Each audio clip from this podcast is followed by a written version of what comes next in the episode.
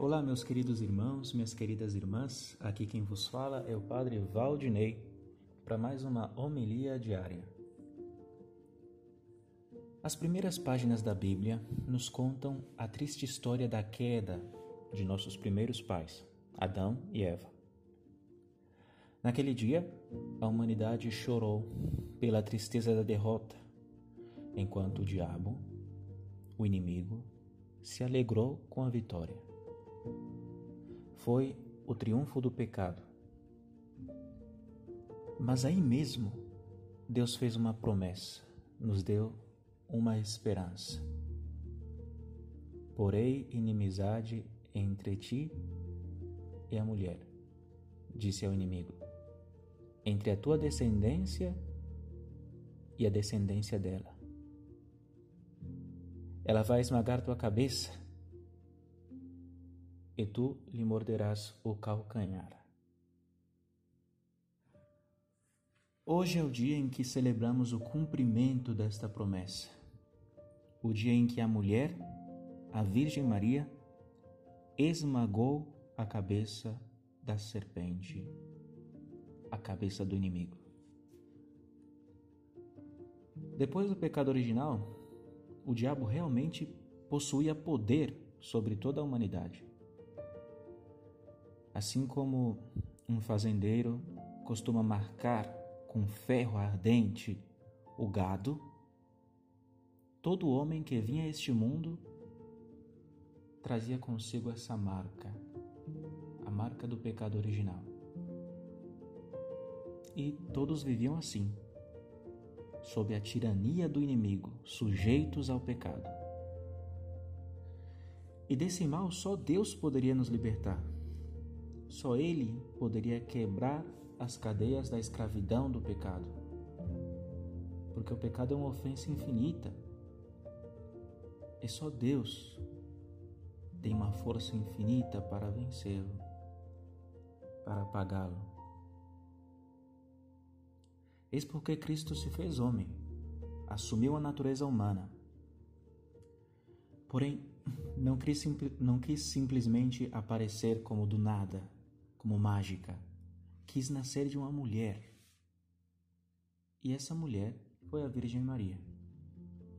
Se Cristo simplesmente aparecesse já adulto, sem mãe, seria realmente difícil acreditar que ele era um verdadeiro homem. Então a fé em Cristo se tornaria muito difícil. Por isso ele escolheu uma mãe para si e uma mãe digna. A primeira coisa que fez foi preservar a Virgem Maria do poder do inimigo. Maria foi preservada do pecado original. O diabo, quando quis marcá-la com aquela marca do pecado, se viu impedido pela onipotência divina. Isso significa concepção imaculada. Maria foi concebida sem a mancha do pecado original. E Cristo fez ainda mais. Ele é o melhor dos filhos e por isso deu à sua mãe todos os privilégios possíveis.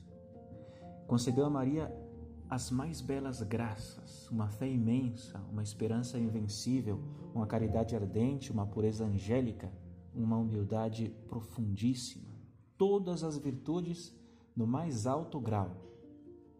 Ele a fez como a mais santa de todas as suas criaturas. Porém, quando Cristo enriqueceu assim a Virgem, ele pensava também em nós. Todas essas riquezas que a Virgem Maria possui são um tesouro para todo cristão que confia em sua proteção.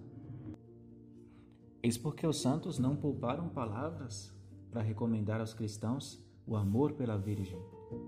É impossível, diziam deles, é impossível que um verdadeiro devoto da Virgem Maria se condene. A Mãe de Deus salva, santifica, protege seus devotos não só nessa terra, mas também no purgatório. Não há mãe mais carinhosa, mais atenta, mais amável do que a Santíssima Virgem. Eis, meus irmãos, procuremos, pois, viver uma verdadeira devoção a Nossa Senhora, conhecendo quanto possível a nossa mãe, todos os seus privilégios. dirigindo-nos a ela não somente para pedir, mas também para agradecer, para louvar, para agradecê-la, para alegrar-se com ela. Fujamos de tudo o que entristece e, sobretudo, do pecado. E procuremos oferecer a essa nossa boa mãe a sua oração preferida, o Santo Rosário. Que a Virgem Maria nos ajude a viver essa sua verdadeira devoção. Assim seja.